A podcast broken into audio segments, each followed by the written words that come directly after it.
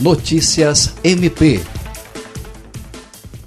o Ministério Público do Acre promoveu no dia 14 deste mês um curso sobre contrabando de imigrantes, ministrado pelo adido adjunto policial federal de imigração e alfândega Tiago Barcelos. Participaram membros e servidores do MP, agentes da Polícia Rodoviária Federal, Polícia Federal, Civil e Militar, além do Exército Brasileiro.